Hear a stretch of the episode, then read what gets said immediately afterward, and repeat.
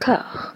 Tiens. A, B, C, D, E, F, G, H, I, J, K, L, M, N, O, P, Q, R, S, T, U, V, W, X, Y, Z. Huh? You should drop that, you selfish cunt. Fox, I hate you. I hate you both. You're the fucking reason this country's going down the drain.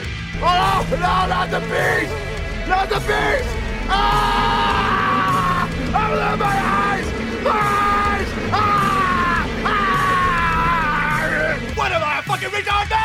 A fucking retard? Oh! I know what this is! You're trying to stop me out because of the sneezy little dick you need around! Well, feed my fucking friends, man! Fuck!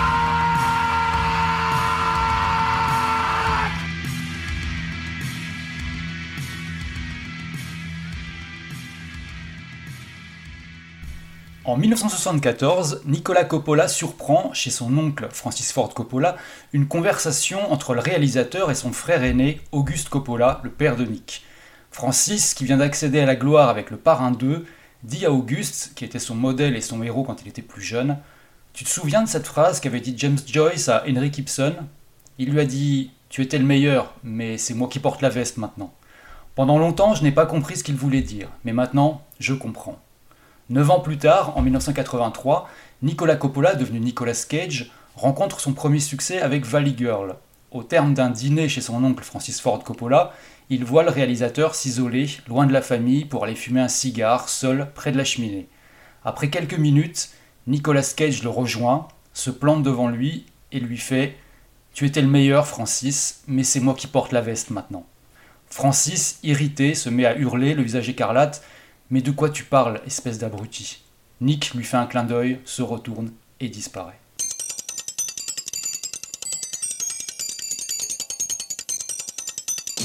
Rusty James. Biff Wilcox looking for you, Rusty James. I'm not hiding. He says he's gonna kill you, Rusty James.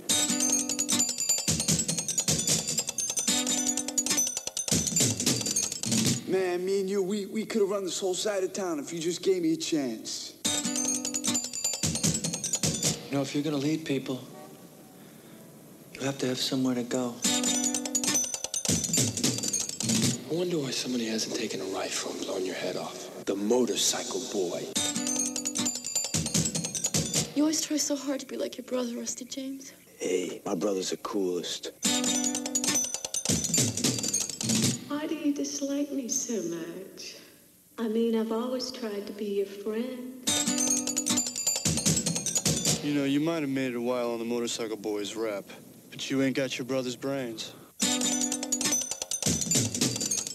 À la sortie de l'aventure Apocalypse Now, quelques esprits chagrins ont pu s'imaginer que Francis Ford Coppola allait peut-être se ménager avec un projet plus simple. En comparaison, Coup de cœur a effectivement des airs de production plus sereines, ne serait-ce que par son registre, la comédie sentimentale douce amère venue tout droit des années 50, avec de faux airs de La La Land avant l'heure, comme le faisaient très justement remarquer les camarades du cinéma est mort, qu'on embrasse très très fort. Mais Coppola étant Francis Ford, il fait construire des décors gargantuesques et son film devient un objet plastique totalement démesuré par rapport à son sujet, tout autant qu'un gouffre financier que le réalisateur remboursera sur plusieurs décennies. Son film suivant, The Outsiders, adapte avec succès le roman de Susan Eloise Hinton et fige ces gangs de jeunes marlous dans un tournant du cinéma américain, à la fois que de comète de la fureur de vivre, révélateur de toute une génération d'acteurs sur le point de crever d'écran, et pamphlet esthétique plus grand que la vie, plus grand que la mort, plus grand que le rebond tardif de la carrière de Ralph Macchio dans Cobra Kai. Rusty James adapte une nouvelle fois Susan Eloise Hinton, mais fait office de double négatif de The Outsiders, dont il reprend une partie du casting, l'image avirée au noir et blanc assez sublime, auquel la restauration récente du film rend glorieuse justice, les gamins bagarreurs ont grandi et cèdent à leurs hormones, bien aidés par la moiteur ambiante, le film est dédié à Auguste Coppola et résonne de cette relation complexe entre les deux frères qui reviendra hanter le cinéma de Francis Ford jusque dans son tardif Tétro. Lélo, Dis-nous en plus. Bah oui, c'est vrai que c'est important, de, avant de parler des films, de situer un peu le contexte, parce que là, en abordant le volet Coppola, on se retrouve au cœur euh, d'un gros faisceau de tension entre Ouais. euh, Nicolas Cage, Francis Ford Coppola et Auguste Coppola, qui est donc le père de Nicolas Cage et le, le grand frère de Francis. Et ce qui s'est passé entre euh, Auguste et Francis, c'est que leur rapport s'est complètement inversé avec les années. Euh, au départ, Auguste, c'est le héros de Francis, c'est le grand frère modèle, à la fois brillant, intelligent, charismatique, et un peu sulfureux aussi, parce qu'il est très cultivé, c'est lui qui initie Francis à la littérature, au cinéma, à la musique, mais à côté de ça, c'est aussi un chef de bande, il a un petit gang qui s'appelle les Wild Doices, et il est d'ailleurs tellement cool qu'il ne considère pas son petit frère comme un boulet, euh, il, non, carrément pas, il l'emmène euh, traîner avec lui, avec sa bande. Quoi. Bref, c'est un peu le grand frère idéal. Et euh, on peut même dire qu'il a quasiment fait office de père de substitution par moment, parce que Carmine Coppola, donc le père d'Auguste et Francis, a lui eu quelques revers de fortune durant leur enfance et leur adolescence, qui l'ont obligé à aller travailler parfois loin de chez eux et à s'absenter, souvent pendant des semaines. Et quand il était là, il faisait tout ce qu'il pouvait pour convaincre ses fils de ne pas devenir artiste comme lui, parce que Carmine était musicien. Et euh, il, voulait notamment qu'Auguste, euh, qui était le plus brillant, soit médecin, et Francis, qui était bosseur mais sans génie, soit euh, ingénieur. Et sauf qu'Auguste, ben, comme il est très indépendant, très autonome, et que c'est le héros de la famille, il se fout complètement de la vie de son père et il devient prof de littérature. Et parallèlement, Francis, lui, il fait son trou dans le cinéma en travaillant pour Roger Corman, pour qui il va servir un peu d'homme à tout faire. Il va être à tour à tour assistant, euh, script, scénariste, superviseur d'effets spéciaux, euh, puis réalisateur, hein, in fine. Il fera son premier film officiel euh, des Mancha 13 en 63. Du officiel parce qu'il en a fait quelques autres un peu avant, des espèces de comédies un peu sexy, sur lesquelles il était soit réalisateur, soit assistant réalisateur, donc c'est un peu un peu, un peu spécial, mais c'est vraiment le, son premier vrai film euh, des Mancha 13. C'est l'école Roger Corman, quoi. Tu oui, ah oui, voilà, voilà. tu fais un peu tout. Et le truc, c'est que peu à peu, euh, Auguste va perdre de sa superbe, c'est-à-dire que bah, lui, de sa vie euh, à côté, il va divorcer avec son épouse Joy Vogelsang, avec qui a de gros problèmes psychiatriques. Il va devoir élever seul ses trois fils, avec une paye de prof de littérature, euh, tandis que euh, Francis, lui, euh, il va réaliser film après film, jusqu'au moment où il va connaître bah, le succès au début des années 70 avec Le Parrain, et puis vraiment un très très gros succès en 74 avec Le Parrain 2. Et c'est à ce moment-là que, Francis envoie cette pique dont je parlais dans l'anecdote introductive de l'épisode, où il lui fait comprendre que maintenant, voilà, c'est un, peu, un peu lui le héros de la famille et qu'il a définitivement pris sa place. Quoi. Et ça, c'est un truc qui va beaucoup marquer Nick Cage, d'autant plus que suite au divorce de ses parents, il va aller passer beaucoup de temps chez les Coppola en fait. il va alterner entre d'un côté euh, donc une vie un peu modeste à Long Beach avec son père euh, et, ses deux, ses frères, ou euh, en plus parce qu'il vit tout près de la limite de Beverly Hills, il se retrouve scolarisé à Beverly Hills High, qui est le lycée des enfants de stars qui viennent à l'école en Porsche et en Ferrari, alors que lui, il doit prendre le bus. Et en fait, durant ces années de lycée, il, il aura vraiment que deux amis assez proches qui sont un peu comme lui sur la touche, c'est Crispin Glover, qui est également en, classe avec lui, et Maria McKee, qui est, euh, qui dans les années 80 était la chanteuse d'un groupe qui s'appelait Lone Justice, euh, qui faisait une espèce de mélange entre rock et, euh, rock alternatif et country, qui était plutôt pas mal, et qui après par la suite a fait des albums solo, etc. Quoi. Mais en fait, c'était ces deux, c'était deux amis un peu, un peu losers, quoi. Puis bah, après de l'autre côté, il va avoir ses visites qui sont plus ou moins longues chez les Coppola, parce qu'il peut y passer, il va même y passer, je crois, un an, une année entière. Puis bah là, les Coppola, c'est très différent, puisque ils sont très riches, ils ont des maisons de vacances, euh, des bateaux, euh, tous les gadgets ultra modernes, quoi. Et en gros, il, va subir comme ça des espèces d'années assez humiliantes, en fait, qui vont lui donner un peu la rage euh, de devenir acteur. Sauf que bah, malheureusement, toutes ces tentatives sont des échecs. Hein, on a pu le voir là, sur le premier épisode avec Fast Times at Richmond High notamment, où il apparaît quasiment pas. Et il se fait recaler, il va se faire recaler d'un film de son nom, donc Outsiders, dont tu parlais dans l'intro, et pour lequel il auditionne mais n'est pas retenu.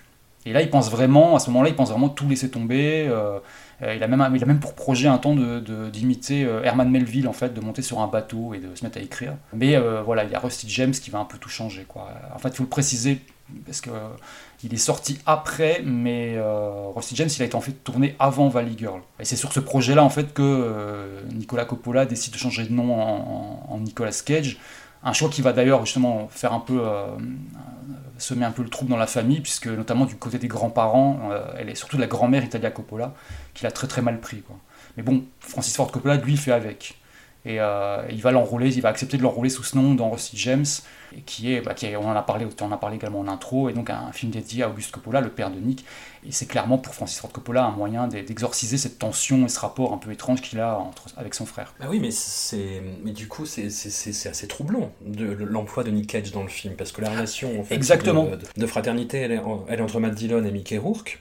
Mhm. avec le grand frère qui est joué par Mickey Rourke, mais Nicolas Cage joue le rôle du traître. C'est ça. On parlait de cette, tu parlais de cette fameuse veste, bah, il porte la veste de son Exactement, voilà, il porte la veste de son père. Et en fait, le truc, c'est que moi, c'est une question que je me suis toujours posée, parce qu'en fait, j'ai beau chercher dans les interviews, les trucs machin, c'est un truc qu'on voilà euh, Francis Ford Coppola doit avoir la réponse et il l'emportera sans doute dans son tombeau mais on ne sait pas quel, quel est le comment dire le degré euh, à quel degré il a, il a, il a voulu prendre euh, Nick Cage dans le film quoi c'est-à-dire est-ce qu'il l'a il l'a pris vraiment parce que il voulait l'avoir pour pour le rôle parce que d'un côté symbolique parce que c'est le fils d'Auguste Coppola ou bien parce que je, je sais pas il y avait aussi une tension à ce niveau-là je sais pas du tout parce qu'en gros il a, enfin, le, tournage, visiblement, ça a été compliqué aussi. C'est-à-dire que Nick Cage s'est beaucoup plaint du, du, dans, les, dans des interviews de, que, Coppola lui a fait euh, faire des, prises de 40, enfin, des, des, scènes sur lesquelles il a dû faire 40, 50 prises pour des, choses ridicules, du style une scène où il regarde un plan où il regarde sa montre. Effectivement, là, on, enfin, c'est assez intéressant de voir le film sous cet angle-là, parce qu'effectivement, on peut se demander à quel niveau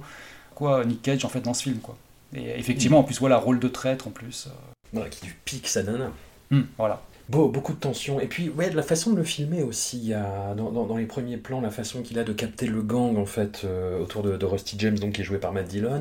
T'as Nick Cage, t'as Chris Penn, mhm. donc le, frère de Sean Penn, qui est euh, déjà incroyable de charisme et, de magnétisme à l'écran. Enfin, Chris Penn, c'est un acteur absolument incroyable qui atteindra son apogée dans Nos funérailles d'Abel Ferrara, mais qui là est déjà présent. Il a très peu de dialogue, mais il est là, quoi. Il bouffe mm-hmm. l'espace, il bouffe l'écran. Et puis il y a le dernier membre du gang, cette espèce de, de, de, binoclard, puisqu'il est caractérisé comme ça, quand même, de voilà, meilleur pote donc de, de, Rusty James qui est là. Et les, voilà, il y a cette façon de les filmer ben, en, contre-plongée quand ils avancent, avec la présence de Nick Cage qui est très malaisante, qui est très euh, en fait menaçante dès, le début. En fait, on sent qu'il y a quelque chose qui va pas.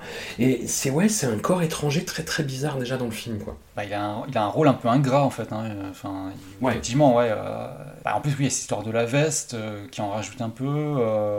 Mais après lui, le truc c'est que je trouve que son jeu dans le film, c'est marrant, c'est que c'est un peu la, pièce manquante du puzzle entre euh, Fast Time at Richmond Die, où c'est vraiment l'insignifiance totale, vu qu'on le voit quasiment pas, et, euh, et, ce qu'il va faire dans Valley Girl où c'est le premier rôle mais il a un rôle un, rôle un peu gauche un peu maladroit quoi. Et là on a vraiment enfin on a presque l'impression que c'est un stagiaire sur le plateau en fait quoi qu'il est, il est là mais il est hyper fébrile il regarde tout ce qui se passe il essaie d'en faire un max et tout mais il essaie d'en faire trop aussi tu vois il essaie d'être un peu entre les deux mais surtout j'ai l'impression qu'on sent quand il joue qu'il qu'il essaye de, de enfin, qu'il essaie de s'inspirer un peu des autres enfin qu'il regarde un peu les autres euh, qu'il essaie de comprendre un peu, euh, merde, comment des mecs comme Matt Dillon ou Mickey Rourke ont pu, euh, ont pu, on peut arriver à ce stade-là, et, moi, il faut que j'y arrive aussi, quoi. Enfin, c'est une interprétation, on sait rien, mais en fait, il a vraiment ce côté, je le trouve vraiment un côté un peu stagiaire, quoi. Et puis alors, en fait, il, a, il, était déjà dans les, dans les cageries, quoi. C'est, enfin, sa première cagerie, en fait, date pas de, de, pas de Valigueur, mais de Moisson du Printemps, on en avait parlé la dernière fois, avec cette histoire de mm. canif, là, que vous voulez s'ouvrir le bras. Là, il avait comment Il avait déjà fait un truc, c'est qu'il a comme il se demandait vraiment comment faire pour, euh, pour être un grand acteur, quoi, euh, il s'était dit qu'il fallait qu'il fasse une backstory à son personnage. Et, euh, il s'était dit que son perso, s'appelle Smokey, donc, il s'est dit c'est un mec qui plus tard va devenir, contrairement aux autres membres de la bande, va devenir homme d'affaires. Et du coup, il s'est enfermé pendant des semaines pour potasser des livres sur les systèmes de management japonais. Voilà. Euh, et en fait, bon, voilà, ça n'a pas. Pour un rôle aussi insignifiant, ça c'est un peu tendu quand même. Bon, ça, tu le retrouves un petit peu dans la petite phrase. Euh, oui, je crois qu'il fait, oui, il fait une référence. Je, peux, je, je, peux, je, pourrais être président, euh, t'as rien pour tenir un gang, moi je peux être le président en fait. C'est ça, bah, je pense qu'il a dû se baser là-dessus, quoi, ou sur un, des choses même encore plus explicites qu'on dû être coupées, je sais pas. Quoi. Mais du coup, Lélo, toi, le film, c'est pas vraiment ta tasse de thé, ni Francis Ford Coppola en général d'ailleurs, sans vouloir te, te dès le début.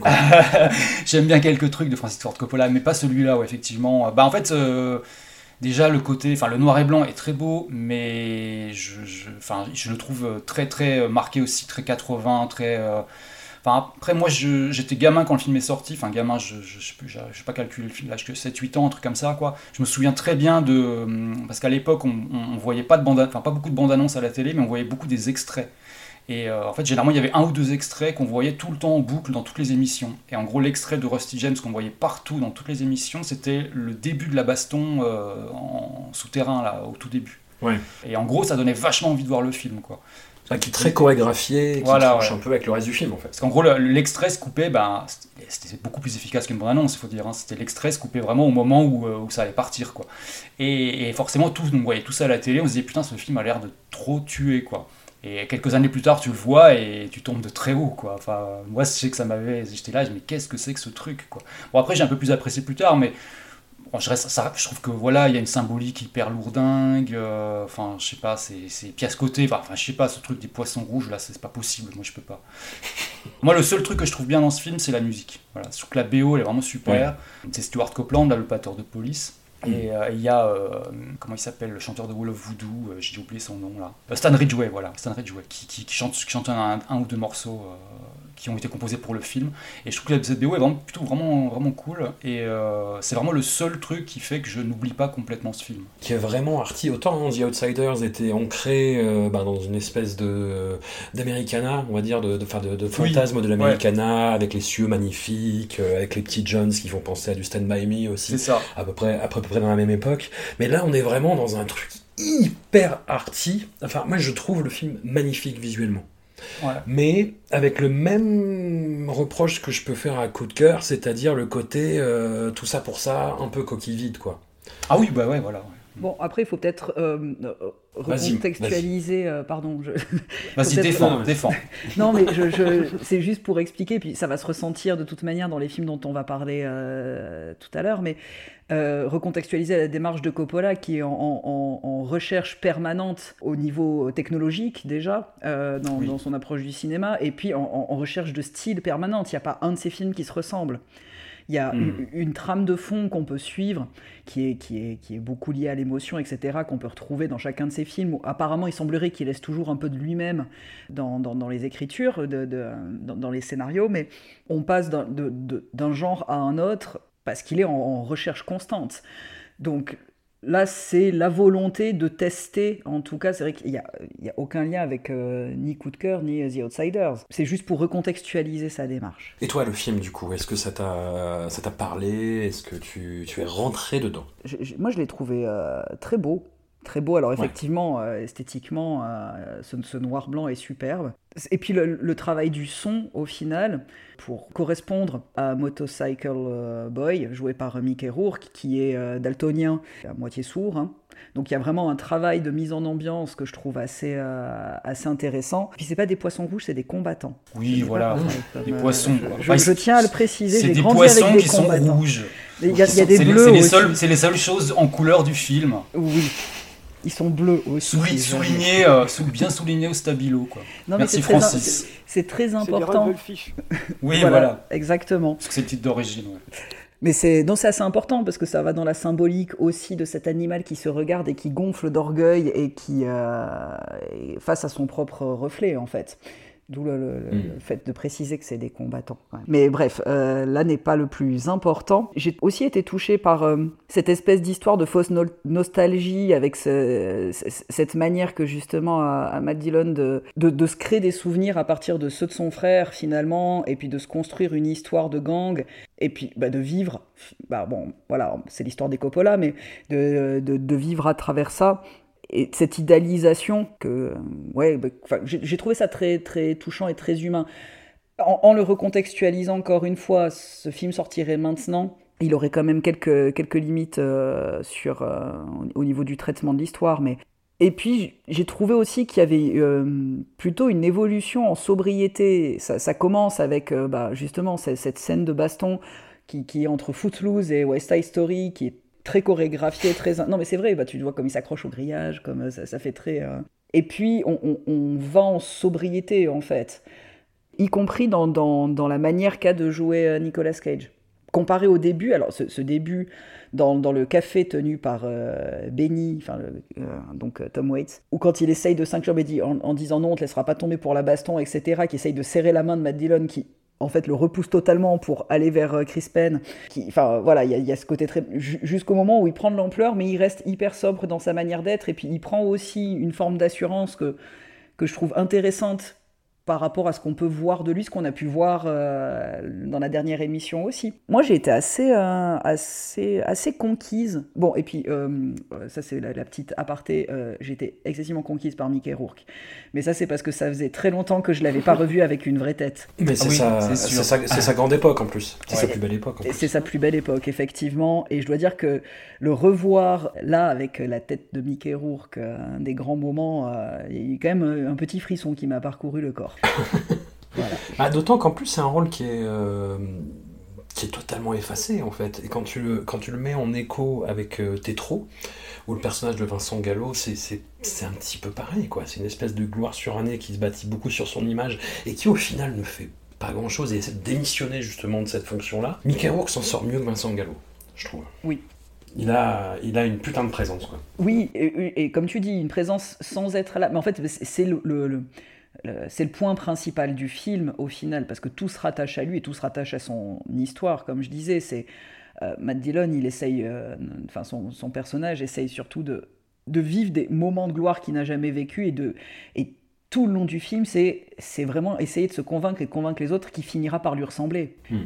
Et, euh, et, du coup, bah, ça, ça, fait la grandeur en fait de Mickey Rourke par les autres, quoi par, comme les combattants. Paf, ah, bien, Mmh. oh, attention. Euh, la psychologie. moi, moi j'ai été. euh, mais même, j'ai- trouvé Nicolas Cage assez intéressant euh, dans ce film-là. Alors, j'ai l'impression qu'on l'emploie toujours dans ces espèces de rôles de petite frappe. euh, Ouais. qu'on qu'on lui donne pas trop la possibilité de tester autre chose. Peut-être, comme, euh, comme Lélo disait, c'est- une réponse aux, euh, aux animosités fraternelles. Peut-être que finalement, c'était un, moyen de faire la paix que d'engager euh, Nicolas Cage dans ce film-là. Après, j'avais pas les anecdotes de tournage, donc ça, m'a l'air un peu plus compliqué, mais, mais je, je- je l'ai trouvé plutôt bien et plutôt juste. Et même quand, quand il explique que voilà, bah, il lui a piqué sa copine, en fait, il lui a piqué personne hein, déjà. Mais son propos est assez cohérent en fait. Voilà, t'as as déconné, oui, j'étais là, et puis, euh, et puis ouais, j'aime bien cette personne. Et de toute manière, t'as pas les épaules pour tenir ce genre de choses, et moi je peux. Ça, ça lui donne en profondeur. Ah, sur, sur le fond, je suis d'accord, mais hum, c'est pas comme ça que Coppola le filme. Il le filme comme un traître. Oui, alors voilà, je, je maintiens quand même ce point que quoi qu'il arrive, c'est un peu la femme qui prend sa décision, hein, si jamais. Oui, bien sûr. mais, mais tu sais, la, la- la- la façon qu'il a, tu vois, il se retrouve dehors, justement, Damon Dillon qui lui dit, bah viens, on va discuter dehors, machin. Et la façon qu'il a de filmer euh, Nicolas Cage qui fait des, des petits coucous à Diane Lane, tu vois, par le... Enfin, c'est c'est éloquent. Moi, je Oui, éloquent. mais en même temps, il y a quand même ce petit geste de quand Matt Dillon lui dit c'est bon, euh, je te donne mon approbation euh, en lui tendant la queue de billard, Puis qu'il le regarde et puis qu'il lui dit bah en fait c'est bon, j'ai pas besoin de ton approbation. Là, je trouve que ça renverse la vapeur quand même. Oui, oui, bien sûr. Là, je, je trouve qu'il passe pas pour un traître. C'est genre j'ai bah en fait non, euh, mais j'ai pas besoin de toi quoi. Enfin c'est euh, et puis de, quel droit c'est toi qui décides. Et je trouve que là pour le coup c'est assez juste. C'est vrai, c'est vrai. C'est vrai. Seb, du coup, tu te places en juge de paix ou en juge de guerre là-dedans? Euh, moi, je, je suis un peu d'accord avec, avec un peu les deux. Je suis d'accord sur le fait. Moi, j'ai pas vu Nicolas Cage comme un traître. J'ai plus vu comme euh, un individualiste au sein du groupe, en fait. Déjà par, par, sa, tenue, par sa tenue, par son look, il, se détache. Il fait un peu pièce rapportée du. Macroniste, du gang, tu en peux fait. lire. hein, tu peux le lire. C'est- voilà, c'est ça. En fait, il a, il a, il a pas la, il a pas la même dégaine que les autres. Il est, il est toujours un petit peu à part, un, un peu de côté euh, dans le, quand on voit, on voit le groupe là, le- dans le, dans le gang des quatre. Lui, il est pas bien pareil. Il, est- il a pas la même coiffure. Son jeu même, son jeu est un peu différent de, celui de Chris Penn ou de. Il y a toujours ce côté un, peu- plus cool quand Chris Penn est toujours très affecté, qui a toujours l'air à bloc. Là, Nicolas Cage, il est un peu plus en, détente. On voit qu'il est un peu à part, du groupe. Donc voilà, ça c'était pour le point, euh, le point, euh, le point Nicolas. Sinon, pour le film en lui-même, moi je suis un peu comme Lélo, Coppola, c'est pas, pas un réal qui me, qui me bouleverse euh, énormément. En fait, je préfère ces, ces, ces petits films que ces, ces, ces gros machins, genre Dracula, Apocalypse Now, Redux, ou même, même Le Parrain. Le Parrain, c'est des bons films, mais moi, c'est pas les films qui me touchent excessivement, quoi, tu vois. Et en fait, Ah ouais, c'est exactement l'inverse. J'adore tout Alors, ce que tu ouais, viens moi de aussi, citer. c'est l'inverse, ouais. Alors, tu vois- Ah, on est, on est Alors- vraiment à deux contre deux là. Alors moi, Quel j'irai- équilibre. même plus loin. Je pense que si on, on me demande aujourd'hui quel est mon Coppola préféré, je pense, je pense que c'est je pense que c'est Twixt. D'accord. Ah oui, oui, carrément. Ah là là, le Moi, snob. Moi, c'est le, c'est le, c'est le fan de Jean Rollin qui parle, je pense. Je pense, que, je pense que ça doit jouer. Ah, le, ah, le snob au cube, d'accord. Bon, tu es pardonné, c'est bon. Et, donc, je- je- je- j'ai vu que je vois quelques, quelques liens esthétiques entre, donc, entre euh, Rusty James et entre, entre Twix, et entre Tetro aussi. D'ailleurs, il y a quelques. Je pensais parfois à Twix lors de certaines scènes. Il y a une scène où il- je crois que c'est Nicolas discute. Non, c'est c'est une discussion entre euh, Matt Dillon et, et Mickey Rourke. Et il y a, un, il y a un, un brouillard, un brouillard qui monte comme ça, qui entoure les personnages. Et ça, me faisait penser à une scène, une scène de twist. Il y a, il y a des, des, nuits qui sont un peu pareilles aussi. Voilà, j'ai vu quelques liens esthétiques comme ça entre, entre les deux. Après, pour préciser, euh, les, les, Parrains, ce sont d'excellents films, pas de problème, mais ils me, ils me touchent pas, ils me touchent pas comme peut me toucher Est une fois en Amérique, par exemple. Il y a un mmh. truc qui est différent à ce, ce niveau-là. Et, euh, mais je pense que ouais, c'est un, Nicolas, Nicolas est, très, est très bien dedans parce qu'il apporte un truc en plus par rapport aux autres acteurs. On voit qu'il est, qu'il est un peu hors du groupe tout en, tout en étant dedans, et ce qui corrobore ce que, ce que nous disait Lélo au début dans, dans sa préparation du rôle. Quoi. On voit qu'il voulait faire quelque chose, quelque chose d'autre de, de, sa vie. Quoi. Non, non, ça tient, ça tient. Il y a un petit peu de l'homme sans passé en fait. C'est vrai que Rusty James, bizarrement, c'est le film qui annonce toute la, la dernière période de, de Francis Ford Coppola en fait. Ah oui, complètement. C'est assez, étonnant, ouais. Ah, J'ai beaucoup pensé à Twist, ouais. Est-ce que Rusty James annonce oui ou non Harley Davidson et l'Homo Santiago Parce que j'avais jamais pensé qu'en fait c'est l'autre film de motard de, de, de Mickey Rourke. De Mickey Rourke, c'est vrai. Ouais.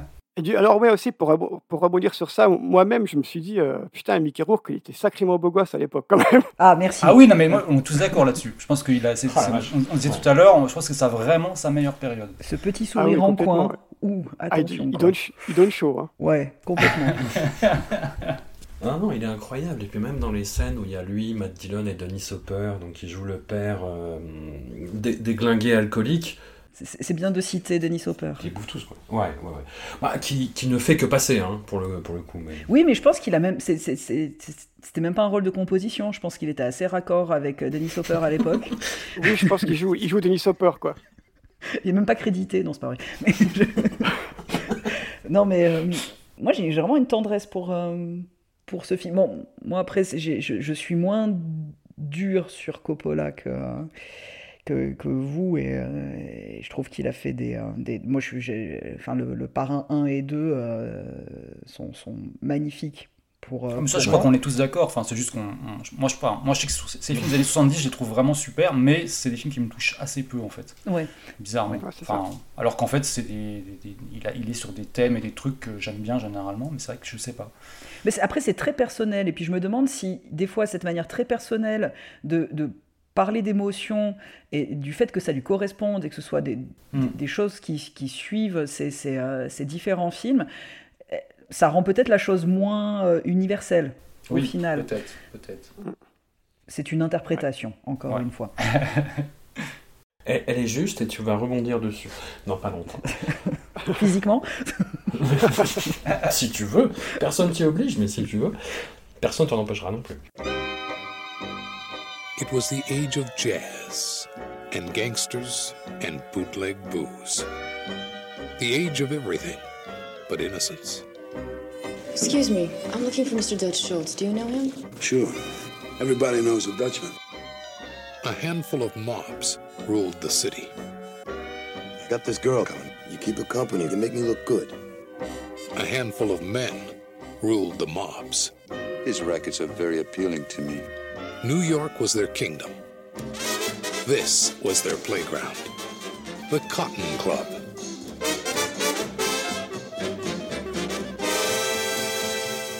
Le documentaire sirupeux de Kid Stays in the Picture a au moins cette vertus, démontrée par A plus B plus C plus 14 plus Frisbee, que le producteur Robert Evans ne s'est jamais pris pour une queue de cerise. Nous sommes au début des années 80, il a sous le bras un scénario de Mario Puzo, l'auteur du parrain autour de la vie du plus fameux temple jazz de Harlem sous la prohibition, le Cotton Club. Robert pense se lancer dans la réalisation, il engage Sylvester Stallone pour le rôle principal, mais l'acteur se carapate quand il découvre qu'Evans a une liaison avec sa compagne. Le producteur change d'avis un petit peu au dernier moment, il engage Francis Ford Coppola à la réalisation et lui colle Richard Gere dans le rôle principal. Les tensions entre les trois hommes, Evans, Gere et Coppola, donneront naissance à ce film bizarrement désincarné, où le décor devient le personnage principal par défaut.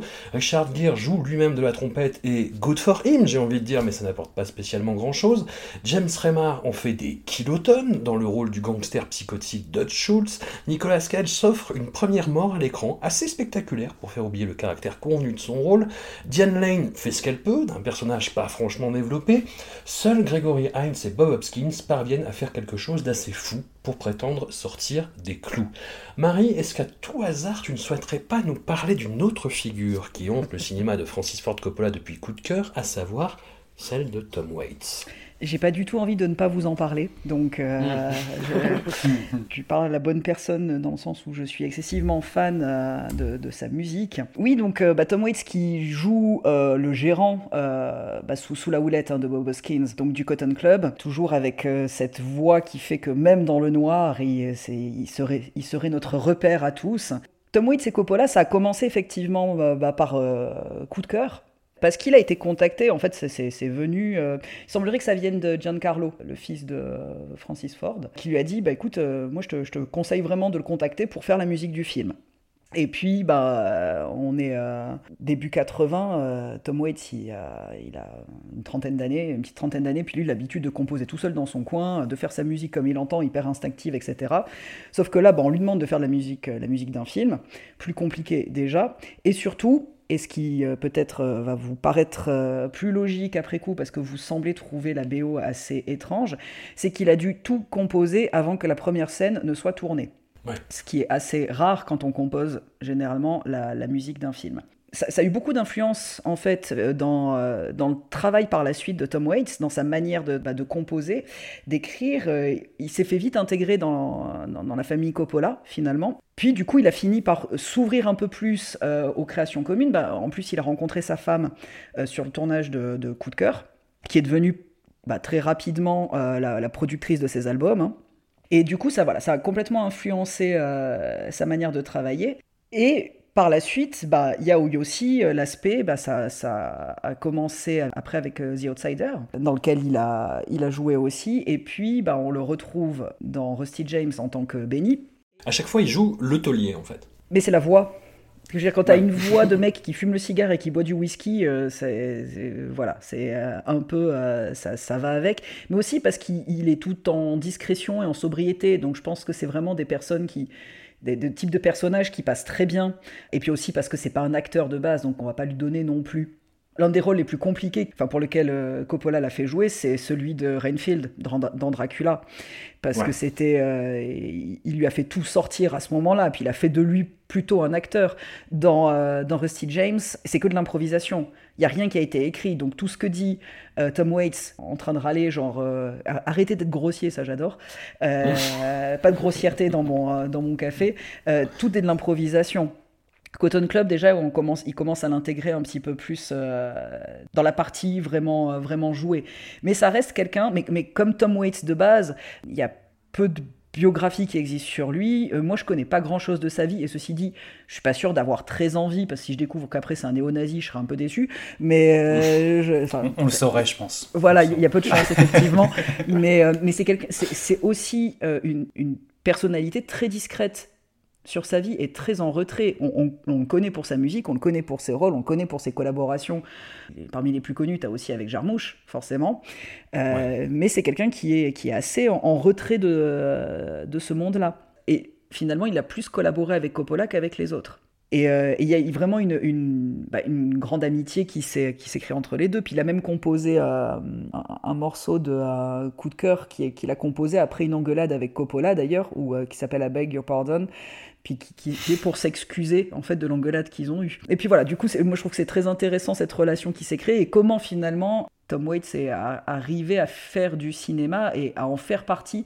C'est un peu une figure, euh, mais autant sa voix euh, nous sert de repère dans le noir, euh, autant quand il arrive dans, le cinéma, c'est comme un phare dans la nuit et puis c'est un point de repère aussi sur l'histoire du cinéma parce qu'il a quand même participé énormément de, de, de films bah, enfin, connus, reconnus. Mais on parle de Nicolas Cage dans cette émission et pas de Tom Waits.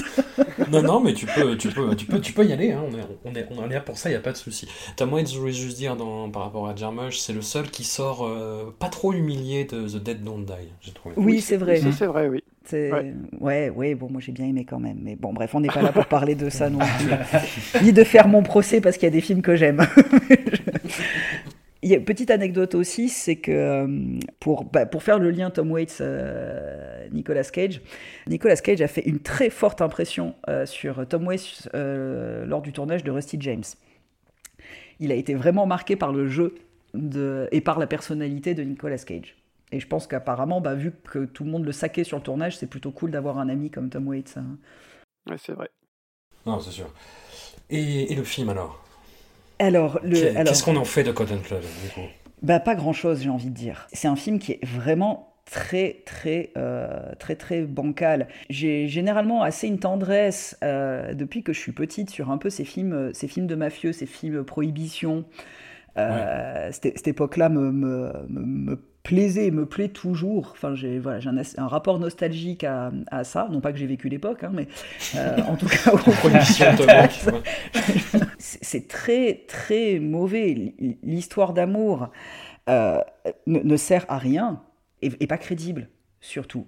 La, la- la partie mafieuse, bon, il se trouve qu'en l'occurrence, les, les personnages dont il est question, comme il est question d'un club qui a aussi existé, le personnage de Bob Hoskins, qui gérait le Cotton Club euh, depuis, euh, depuis euh, Sin Sin, je crois. Euh, Enfin, le personnage joué par Nicolas Cage est aussi un personnage qui a existé, enfin une personne réelle. Tout est, enfin, la majeure partie des personnages sont une adaptation de faits réels à l'époque de la Prohibition à l'époque de l'histoire euh, de, de Cotton Club. Après, bon, c'est assez marrant parce qu'on on retrouve Mario Puzo, mais on n'a pas le- le- la, la même qualité d'écriture que pour, euh, que, que pour le parrain. hein. Ça, c'est. euh, Mais, mais je crois que c'est surtout le problème, moi, c'est Richard Gere que je, je- que je trouve jamais crédible, en fait. Ah oui, non, mais moi, c'est- c'est pareil. hein. Bah, on est tous dans le même cas, je crois.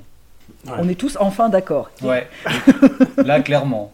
Ah non, Richard Gere, c'est pas, Richard Gere, c'est pas possible. hein. Il est à, à mi- à mi-chemin entre le- la tranche de jambon et, et le wombat, quoi. C'est- Ah, c'est ça. Non, mais il a le charisme d'une huître, quoi. Possible, C'est. ce gars. c'est, euh, Alors moi, je, je le vois plus différemment. Enfin, moi, c'est vraiment. euh, Enfin, moi, c'est pas comme Marie. Je, je, je peux pas. Il est dans un film, c'est cramé d'office. Moi, je peux pas, c'est au-dessus de mes forces physiques. Mais il, il me répugne limite. Mais Ouais. moi, je trouve qu'il est, il est plus. euh, je vois plus un croisement entre genre Hugo Frey et un collet à poil long. Voilà, c'est ça, c'est plus ça que je vois. Waouh! Et c'est horrible. Ouais. Horrible. Il, il- en plus, il a toujours cette, cette espèce d'air condescendant avec ses petits, ses petits sourcils. euh, Ouais, prends, genre, prends tout le monde, a- tout le monde a un, un Ouais. petit peu de haut, tu vois, comme ça. Bah, il a pas de sourcils. Il a pas de sourcils. Achète-toi des sourcils, Richard. C'est pas possible. quoi. Et puis cette, cette, euh, le, le fait qu'il joue de la trompette, ça sert à rien dans le film. Oui, on est content pour lui, quoi. Oui, mais ça, ça, ça, ça ne sert pas du tout l'histoire. Il clame son indépendance, mais bon, ça, finit par être un très mauvais acteur à, Hollywood. Ce film euh, ne, reste vraiment pas euh, dans les mémoires, enfin ne doit pas le rester en tout cas. Quoi. En plus, ça a été, bon, ça a été un, gros flop hein, à, sa sortie. Ça n'a pas aidé les finances euh, de Coppola, surtout qu'il faisait ça encore avec Zoetrope, sa, sa boîte de prod qu'il avait montée avec George Lucas. Euh, à l'époque, donc euh, ça c'est euh, gouffre sans fin, il s'est ramassé plein de fois à ce moment-là, et puis là vraiment à juste titre. Alors il y a encore une volonté de tester un nouveau style, de tester une histoire, bah, quand même de parler de, de, la prohibition, voilà, ça, reste quand même une histoire qui, je pense, chaque réal américain a envie de, de s'en emparer à un moment donné. Mais, mais bon, c'est pas les incorruptibles, quoi. Non, j'ai- vraiment trouvé que c'était très grossier. La fin chorale est absolument improbable. Cette fin, mon Dieu, c'est une angoisse. J'ai dû me la remettre deux fois pour être sûr. Mais- non, mais- et et c'est complètement en décalage avec le reste du, du film. Et on dirait qu'il cherche son style. Et on ne sait pas, du coup, encore une fois, s'il veut faire euh, une, une- une comédie, s'il veut faire un film historique, entre guillemets, en, en prenant des, euh, des, des- des personnages réels. Et cette fin, est, euh, ouais, ça, ça, ça veut rien dire. Ouais, c'est pas possible. Bah, après, tu parlais du scénario de Mario Puzo, mais bon, le, le- le pauvre, il y a eu, je sais pas, plusieurs dizaines de retards Ouais, sur son script par euh, William Kennedy ouais, notamment. Oui. Voilà, Coppola arrêtait pas d'improviser tout le temps. Et effectivement, bah, ça se sent en fait. C'est-à-dire que le film se cherche en permanence. Tu te dis, Mhm. mais est-ce que je suis en train de regarder justement un truc sur la prohibition, sur euh, bah, la culture musicale de l'époque? Et c'est ni l'un ni l'autre en fait. Ouais, parce qu'il va, il va dans plusieurs, plusieurs directions, mais au- au- aucune, aucune n'est bonne en fait. Tu regardes le film, tu dis où est-ce qu'il va, et chaque fois qu'il prend une direction, ben non, ça marche pas. Oui. Mm. Ouais, ouais. Puis bon, après, c'est vrai que bon, Bob Hoskins euh, sau- sauve vraiment, vraiment les meubles. Pour ce qui a génial. sauvé, hein, j'entends, bon, voilà, Mm. il, il- il sauve un cure-dent, quoi. Il, non, il est, il est super. Bon, moi, j'adore cet acteur, quoi. Je, je- Ouais, ouais. je, je- je le trouve vraiment. euh, lui, il a vraiment sa place. Dans ce rôle-là, il a vraiment sa place. Il tient le rôle, il tient l'histoire. Pour le coup, Nicolas Cage est tient aussi bien sa place. Il, il joue ce petit, cette Ouais. espèce de petit frère naïf qui se dit qu'il va s'en sortir euh, en rejoignant le crime organisé, le petit frère de, de Richard Gere, donc. Mais toujours euh, avec ce- cet emploi où il a toujours ses rôles un peu benés. Oui. Mais bon, ça c'est la, tête de cocker, je sais pas si ça, ça doit le desservir un petit peu, mais... euh, Et puis bah aussi, là, par rapport à son personnage, dès le départ, et dès qu'on voit qu'il a envie de rejoindre le crime organisé, on sait comment ça va se finir, quoi. Oui, bah oui, oui, c'est cousu, c'est cousu de fil blanc. Ouais, et puis là, pour le coup, c'est pas une cabine de péage, c'est une cabine téléphonique, mais euh, c'est un petit peu... euh, voilà, on n'est pas sur la mort de Santino, quoi. Loin de là. Donc euh, oui, j'ai vraiment été... euh, été très déçu, mais parfois même agacé. Puis même quand il y a des explosions de violence un peu bah, qui rappellent le parrain, forcément, tu te dis mais pourquoi en fait? Pour- Pourquoi tout d'un coup ça devient gore alors que le film c'est absolument pas ça? Enfin, c'est... T'as un problème d'équilibre en fait. Et Ça, c'est euh, c'est des essais de Coppola par rapport à- à- aux scènes de violence qu'il a pu voir chez Kurosawa. Et il trouvait que la manière que Kurosawa avait, pu, euh, avait Eh eu ben, d'intégrer ouais, avait eu Oulala. d'intégrer la, la, la, la violence et le sang. Là, en l'occurrence, c'est quand Ouais. euh, euh, tue, euh, je sais plus le nom de l'autre parce qu'il apparaît pas très longtemps. Et puis casse ses geysers. C'est la seule scène un peu euh, gore, entre guillemets. Ça va, faut pas, c'est pas non plus dramatique. Mais... Et c'est des essais, encore une fois, parce que tout est recherche de style, tout est tentative d'essayer des choses, sauf que là, bah, ça se voit que c'est un peu un fourre-tout. Dans, dans Cotton Club, c'est peut-être moins flagrant dans d'autres films, mais là c'est c'est lié en fait à Kurosawa. Ah ouais, mais Kurosawa c'est pas de la pyrotechnie en fait, c'est pas du, du Non. de sang en fait. Mais surtout qu'il est, c'est, pas quelqu'un qui aime filmer la violence, spécialement euh, Coppola. Mais c'est, encore une fois, c'est, euh, c'est une recherche en hommage. C'est, que- c'est quelque chose dont il parle très, très ouvertement, hein, d'ailleurs, hein, euh, parce qu'effectivement, beaucoup de gens se posent la question de euh, pourquoi cette scène. Puis il y a le, bah, il y a le trait d'union, parce que moi j'ai- j'aime bien qu'on fasse des traits d'union. la dernière fois c'était Sean Penn, alors on peut faire du coup Sean Penn, Chris Penn, Rusty James, mais on peut faire aussi Lawrence Fishburne à l'époque, Larry Fishburne. Oui, oui, oui. Oui, c'est entre vrai. Rusty Mhm. James et Cotton Club. Espèce d'ange de la mort qui est, Oui. qui est là dans les deux films, ouais. Ouais. Et, et putain, il est, il est très très très bon. Et qu'est-ce qu'il était Ouais, bon il est aussi. cool, ouais. Ouais. Lui aussi. Seb, du coup, toi, la- est-ce que la prohibition te manque? Moi, moi qui ne bois jamais l'alcool et la prohibition, euh, pff, non, pour moi, ça n'a pas de sens. Enfin, c'est aussi, in- c'est aussi in- in- inutile que le film l'est, en fait. C'est ça qui est un peu dommage. Et j'ai jamais, vu un film musical au- aussi triste que finalement. Tu as, des scènes musicales qui sont, qui, qui sont tristes parce que elles arrivent au milieu de, au milieu de rien, comme ça. Tu as un petit moment qui est un peu sympa, c'est un, un numéro de claquettes. Tu as Ouais. tous les gars qui se retrouvent là, qui font des claquettes. Ça, le film aurait dû ressembler à ça tout le temps finalement. Mais il, ressemble, il ressemble à ça que pendant, pendant juste cette scène. Et tu as, les acteurs qui sont comme ça, qui, qui vont d'une scène à l'autre, qui essayent de se débattre tant bien que mal. Tu as cette histoire complètement plate entre euh, Diane Lane et Richard Gere qui, enfin, qui, qui, ne, qui, qui, ne, qui ne va nulle part. Tu as ce numéro très gênant de, de Richard Gere où il est censé rudoyer un peu euh, Diane Lane, mais tu n'y crois pas une demi-seconde, c'est pas possible. Absolument. Pourquoi ils pour- ça ne marche jamais ce qui sauve un peu le film, un cure-dent, pour euh, reprendre Marie, c'est euh, les quelques seconds rôles. Donc, tu as Laurence Fishburne, qui, qui on le voit, on le voit, il arrive, il se passe quelque chose. Tu as Nicolas, t'as que Nicolas qui amène, un, qui amène un petit truc comme d'habitude, qui sort, il sort comme ça, il arrive, hop, il se passe un petit truc, il repart, le, le, le film euh, redevient plat. Il est là un quart d'heure à tout casser sur deux heures quand même. Ouais, c'est ça, ouais, il, a- il est là Mhm. avec, avec sa, sa, petite, sa, sa petite milieu, sa petite moustache, il, s'est bien préparé, il, il fait ce qu'il a à faire, quoi, ni plus, ni plus ni moins. Il y a un petit, un, petit, un petit éclat de rire à un moment qui est un peu rigolo. J'aime bien sa mort. Parce qu'il se, fait, euh, il se fait tirer dessus, euh, canardé dans une cabine téléphonique, et après, il rajoute une chute dans le verre. Enfin, Oui, c'est vrai. C'était un, un petit hommage à Jackie Chan, certainement. certainement. c'est possible. Et notons qu'il est quand même marié à Jennifer Grey. hein. Ouais. Oui, c'est vrai, ouais. S'il fallait rajouter une couche dans l'humiliation, il y avait celle-ci. Ah, c'est petit. C'est facile. C'est un film où je pense que l'histoire l'histoire du film est plus intéressante que le film en lui-même. Parce que bon, j'ai regardé récemment le documentaire euh, Sons of Sam sur Netflix et il parle, il parle par ricochet de, Cotton Club. Donc, en fait, un, des producteurs, c'est Roy, Roy Radin. Donc, Radin, pour un prod, déjà, c'est un peu marrant. Donc, Roy Radin qui s'est qui s'est fait assassiner dans des circonstances, un peu troubles, pardon, et ce serait plus ou moins lié à Son of Sam. Donc, tu as quelques petites histoires comme ça autour du film qui, qui sont, me semblent plus intéressantes que le, que le film en lui-même, qui est un film excessivement, euh, à l'image de, de Richard Gere, quoi. C'est excessivement plat. Voilà, il Ouais. n'y a rien de plus à en dire. Oui, ouais, je, je euh, je suis assez d'accord. Je vous, je vous conseille pas du tout le documentaire dont je vous parlais en intro de Kid Stays in the Picture, qui est une espèce de. hum, On déroule le plateau pour Robert Evans, qui est un type pas très intéressant et qui, voilà, qui fait fi de toutes ces anecdotes en disant Ah, c'était compliqué. Voilà. Lélo, est-ce que tu as d'autres noms d'oiseaux euh, à l'adresse de Richard Gere? Non, bah en fait, ouais, on- j'ai- tout a été à peu près dit. Hein. C'est vrai que c'est un, projet très compliqué, décousu, et ça se sent vraiment, euh, vraiment beaucoup. Quoi. Ça, il a mis, je crois, à peu près 15 ans à se faire, quasiment, si on prend vraiment depuis, depuis le tout début.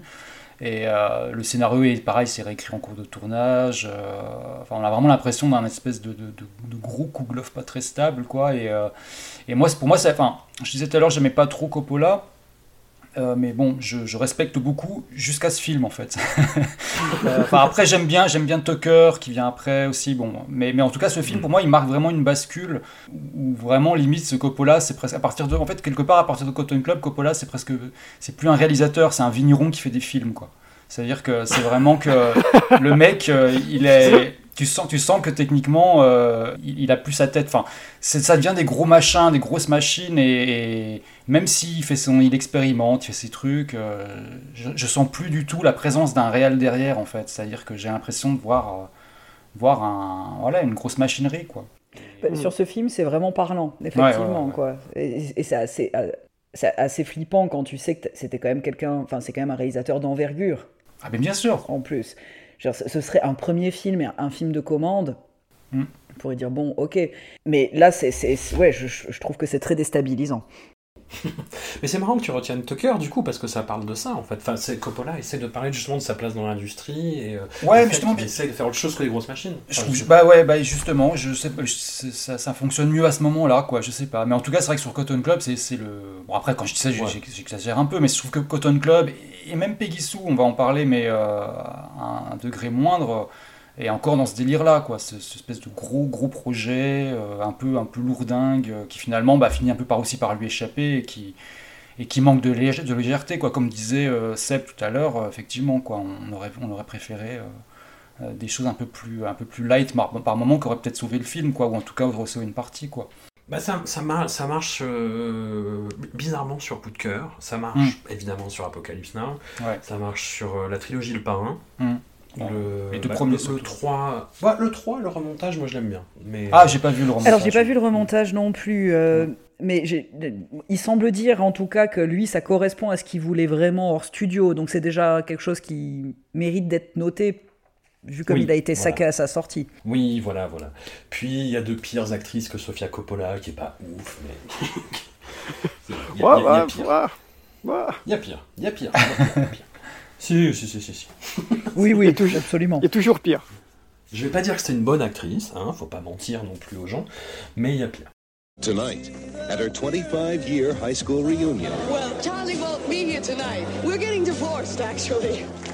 she'll disappear in time and arrive in her senior year of high school. What am I doing here? You passed out for a minute, that's all. Oh, Mom. What is going on? You're home now. What do you think, Peggy Sue? you bought an Edsel. Now, she's got the chance to start over again. I have a headache. This time, she'll know better. Did we break up?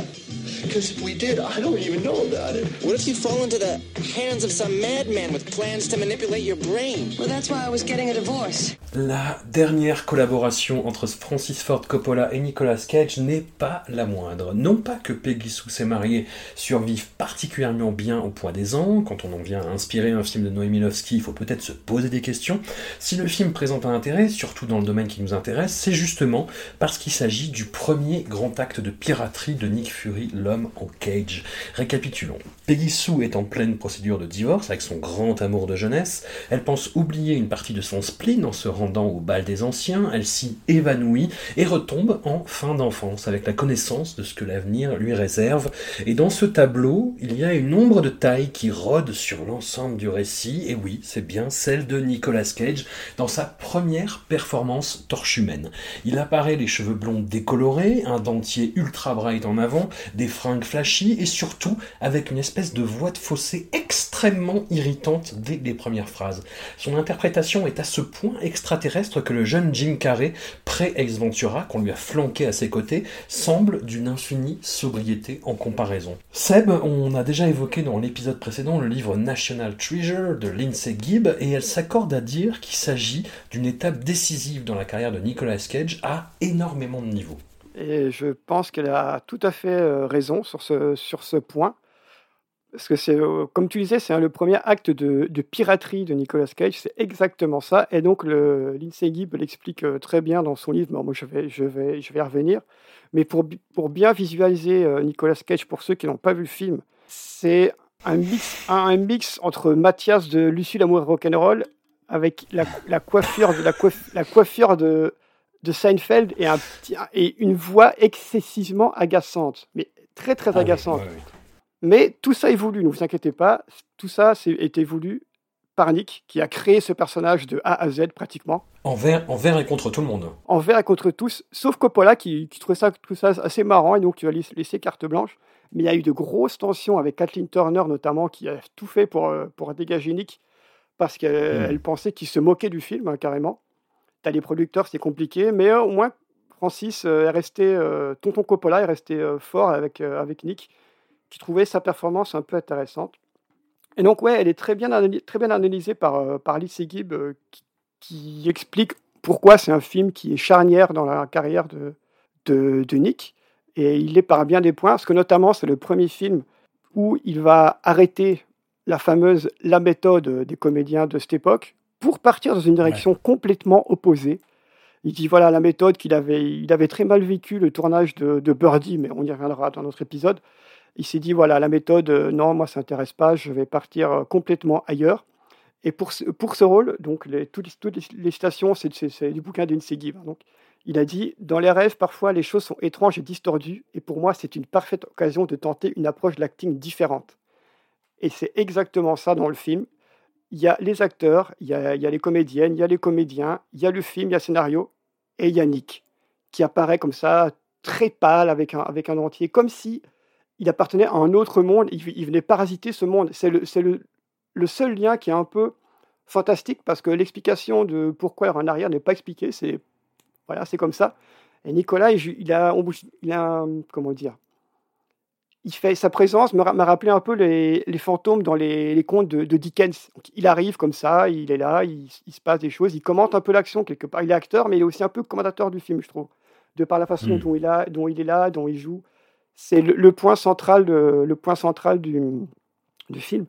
Et donc Lindsay Gibb aussi fait aussi remarquer que c'est un des premiers doubles rôles pour Nick, parce que bon, autant les autres comédiens jouent le rôle de eux-mêmes et d'adultes, et alors que Nick, il y a une vraie différence entre le, le Charlie adulte enfin le Charlie Maria Kentoner et le Charlie qu'on voit dans le film, c'est pratiquement deux personnages différents qui sont dus à hmm. l'évolution du personnage, évidemment, à l'évolution du rôle, mais il les joue de façon, de façon assez différente, là, les, deux personnages.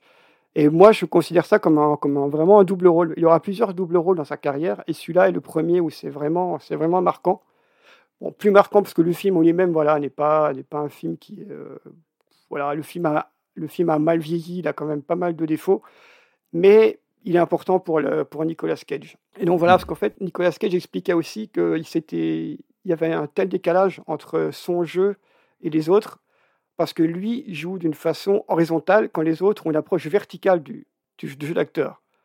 Voilà, ça, crée un, ça crée un gouffre pratiquement irréconciliable entre, entre ces, ces deux façons de, façons de jouer. Et alors voilà, on sait que Nicolas a toujours beaucoup euh, auto-défini ses méthodes, ses méthodes de jeu. Et donc celle-ci, ce sera la méthode counter-critical, donc contre-critique. Donc c'est une méthode, euh, une méthode qu'il a, qu'il a mis au point.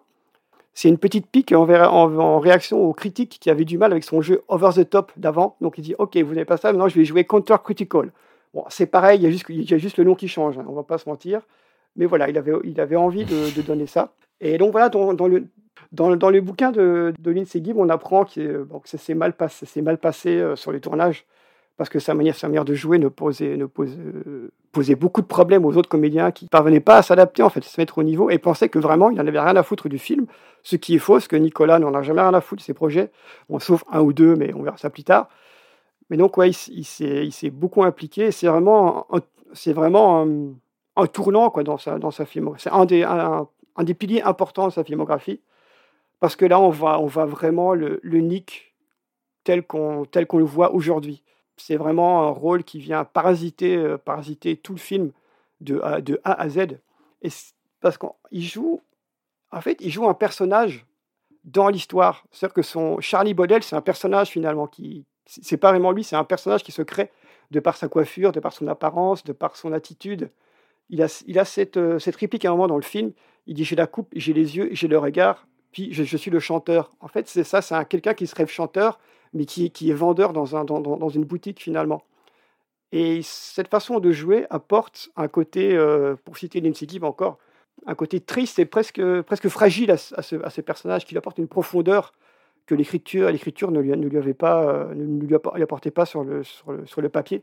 Si le, il a été grandement critiqué par, pour, le rôle, il y a quand même Pauline Kull, Pauline qui a, qualifié le film de triste merde, mais qui a eu des mots, euh, qui a eu des, des, mots, des mots très gentils pour, euh, pour, euh, pour Nicolas, en affirmant que bah, qu'il avait beaucoup travaillé sur son rôle et qu'il apportait ce côté touchant et désespéré au personnage de Charlie, ce, ce qui est vrai.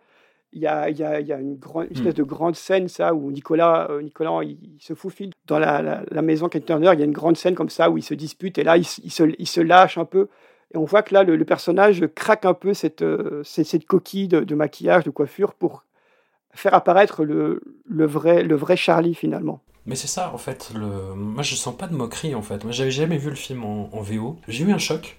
On va pas se mentir, j'avais lu le bouquin de Lindsay Gibb, donc euh, j'étais prévenu, euh, voilà. Mais ça fait bizarre, hein. ça fait vraiment bizarre quand même. Ah, c'est très très bizarre. Ça, ouais. ça, ça, fait, un, ça fait un, un, certain choc, mais quand tu. Il y a un temps d'acclimatation, on va dire, mais une fois que tu acceptes ce que tu as un personnage de cartoon, en fait, euh, plus, plus ou moins au milieu de tout ça, il y a une sincérité, quoi. Le, le, personnage est vraiment touchant, il est pathétique d'un bout à l'autre, et, et, tu le sens en fait, c'est sincère, sa performance elle est sincère. Je pense qu'au final, au final c'est le personnage auquel on, on s'attache le plus, parce que déjà ouais. c'est lui qui, c'est lui qui a, un, il a, un, il a un, vrai parcours entre le, le personnage qu'il est et le personnage qui, vient, qui, qui deviendra dans, dans, le futur. Et par la, en fait, Nicolas, il met, il met, tout dans ce personnage, quoi. Il, il, le joue à sa façon, de la façon dont il le voit.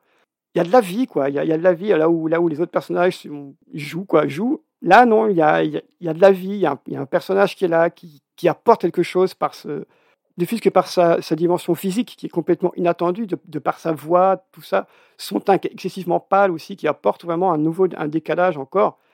Et donc mmh. là, dans, dans, le bouquin d'X-Équipe aussi, on apprend que quand il était enfant, nous, Nicolas était euh, témoin de la, de la, dégénérescence mentale de sa mère qui souffrait de, de maladies psychologiques et qu'il la visitait dans un institut là où elle était. Où elle était. Et donc ces visites étaient assez dures et assez effrayantes pour lui, mais ils ont forgé sa façon de voir et d'appréhender le monde. C'est-à-dire qu'il allait dans, sa, dans, cette institution, il croisait les patients, et donc lui, lui enfant, appelait, appelait les, les patients des personnages. Et je pense que quand c'est ça, ça c'est très éclairant sur le, toute la filmographie et la façon de, de voir le jeu de, de, Nicolas. Donc il s'est beaucoup inspiré de ces patients-là, donc de ces personnages, comme il les appelait. Et il avoue aussi que dès, dès qu'elle avait l'âge de 6 ans, je crois 6-7 ans, il a vraiment commencé à se créer un monde imaginaire dans lequel lui était déjà acteur. Donc il a créé son monde dans lequel il était acteur. Et je pense que quand on connaît un peu les frasques de la vie, euh, de, la vie de Nicolas Cage, bah, tout, tout, était déjà là. Quoi.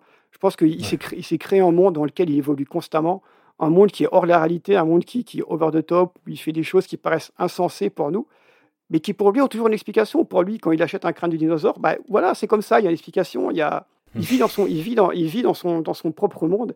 Et là, il a réussi à créer son monde à l'intérieur d'un film qui était assez, euh, assez Enfin, c'est un film qui est quand même très, très, très, très convenu. Hein, qui... C'est le plus juste dans un film plat, quoi. Ouais. Voilà, c'est ça. C'est encore une fois, c'est un film qui, c'est un film qui est plat, qui, tu dis, c'est Coppola qui est réel, tu dis, ouais, ouais.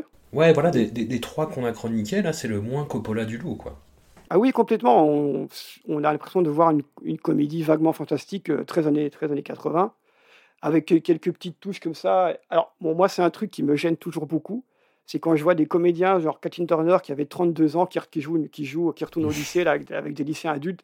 Moi, c'est un truc qui me, qui, qui, me brusque toujours un petit peu. Et par contre, ce qui a souligné, c'est que donc, c'est dans. Ce qui est assez rare au cinéma, c'est que c'est dans le couple. Donc, Nicolas Cage a 10 ans de moins que, que, que Kathleen Turner. Donc, souvent, c'est l'inverse.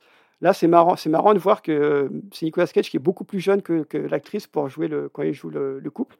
Et ça se ressent un peu dans, la, dans leur, leur, façon de jouer leurs personnages respectifs. Mais oui, c'est un, un, film qui est, qui est bon. J'ai pas vu le, le, le, vrai faux, mais pas vraiment remake de Nomilovski, mais je savais qu'il était adapté de, enfin qui était inspiré, inspiré par, euh, par ce film. Alors je ne sais pas qui joue le rôle de Nicolas, mais ça doit être intéressant de comparer. Oh non. c'est Samir Ghesmi qui joue Nicolas et c'est un acteur qui est là il est plutôt bon dans Camille Redouble, mais euh, voilà, je l'ai vu au théâtre, il est incroyable, c'est un acteur absolument génial, mais qui peut être souvent très mal employé dans Camille Redouble. Bon, ça va. Ok, dans, dans, la, euh, dans, la, série des Revenants, il est affreux, typiquement. Mais, oui, bah, mais c'est pas sa faute. Oui, voilà. Bah là, euh, là, voilà, dans un film qui est un film qui est relativement, relativement plat, quoi. T'as même quelques passages très tarte à la crème, comme toutes ces scènes avec, avec les grands-parents là, où ils, ils discutent, ils ouais. discutent au, au, au, au, coin du feu. C'est ouais, c'est tarte à la crème, quoi. On dirait encore une fois, on dirait, on dirait du Dickens, quoi. Ils sont là au coin du feu. C'est Noël, il fait froid, ils se réchauffent. Heureusement qu'il y a la scène dans la loge après pour. Euh, voilà, mais c'est là, où j'allais venir. Après, ça bascule, de, ça bascule de façon assez incroyable, où tu as une scène dans une loge maçonnique où tu dis, tu dis wow, mais, mais, qu'est-ce qui, se passe? Et après, et cette scène-là évacuée comme normal. Il y a ça, puis évacué, on n'y y revient plus après. C'est voilà, c'est un film qui est, ouais, qui, est globalement plat, mais qui vaut énormément, qui est très important dans le, parcours de comédien de, de Nicolas Cage. Ouais. Mais qui, qui est reconnu mmh. d'ailleurs comme étant euh, important chez Coppola aussi. Bon, d'ailleurs, il bénéficie d'une ressortie Blu-ray, euh, tout ça. Enfin, il, il, est assez encensé dans la filmographie de, de Coppola. Oui, c'est vrai, ouais. Il doit y avoir un côté Madeleine de Proust, je pense. Mais c'est alors que c'est un film de commande pour rattraper ouais. justement les, les, les, gouffres budgétaires euh, des autres. Il a accepté de faire ça. Et, et mmh. ça se ressent, enfin je suis, je suis entièrement d'accord avec toi Seb, ça, ça, se ressent sur... C'est un film de commande, les, les acteurs euh, ouais, remplissent le cahier des charges, grosso modo, on lit nos lignes, on fait ce qu'on a à faire, et, et, vraiment celui qui sort du lot, c'est Nicolas Cage. Même la, scène, la, scène de, la scène où il chante, la scène de, de, de Boom, de sur Boom, oui. où, où il chante, je le trouve incroyable.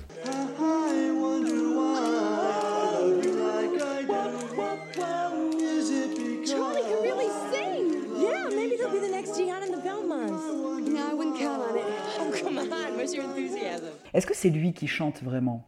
Je me suis demandé, je pense que oui. Mais je crois que c'est oui, je crois que c'est lui. Ouais. Voilà. ouais. comme il chante quand même, euh, il fait des reprises ou euh, bah, chez, chez, Lynch, en tout cas dans C'est Laure et Lula, c'est lui qui reprend Elvis. On reconnaît un petit peu son timbre. Son timbre naturel revient dans, dans, dans ces, scènes, ces scènes où il chante là. On... Il t'estompait un peu ce côté ouais. voix de fausset pour retrouver la, la voix qu'on la voix qu'on lui, qu'on lui connaît. Donc je pense que je pense que c'est lui, ouais. Harry, toi qui es une aficionado convaincue, chevronnée de, de Serial Mother et, et donc de Kathleen Turner quelque part. Oui, oui. Qu'est-ce bah, que tu penses de ce film? Puis bon, pas, pas, que pour ça, j'ai quand même grandi avec La Guerre des Roses, euh, La Poursuite du Diamant Vert, euh, des, des, grands films. Mais oui. voilà, comme je disais, elle remplit le cahier des charges. Elle, euh, alors, j'étais pas au courant des animosités qu'elle avait voulu le, chasser du, euh, plateau, mais, elle est pas. Euh, elle, peut être excellente comme actrice. Et, euh, et, je pense que ça dépend vraiment, comme pas mal d'acteurs, de, la direction, en tout cas qu'on lui donne, et la manière qu'on qu peut avoir de l'encadrer, parce qu'elle, bah, voilà, chez, chez Waters, elle est elle est absolument brillante dans, dans, dans le rôle de, de mère euh, serial killer. Mais là, je, je, bah, je, je, suis assez triste pour elle, en fait. Ouais. Et, et, pas par rapport à l'histoire et euh, au fait qu'elle veuille euh, changer sa vie. Puis au final, bon ça c'est quelque chose que je trouve intéressant dans le film parce que souvent quand il y a des, des retours, bah, typiquement comme dans Retour vers le futur, retourner dans le passé c'est pour améliorer le futur. Euh, là en l'occurrence, ce qui lui arrive, bah, ça change rien. Et je, crois que cette manière de faire, je la trouve assez intéressante finalement dans l'histoire, que, que, ça lui donne pas une fin glorieuse où elle finit en, reine du bal bis, mais avec Charlie, donc euh, Nick Cage ouais, on, sent que tout le monde se perd un peu et puis qu'il fallait faire le film.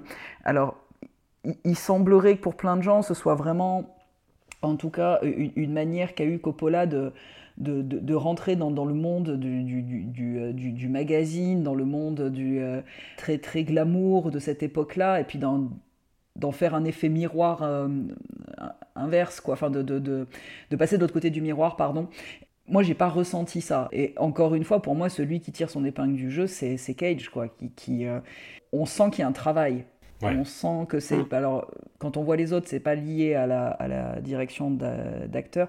D'ailleurs, j'ai, c'était, la, deuxième fois que, que, je le voyais, donc merci beaucoup. Hein, d'ailleurs, j'ai un grand moment.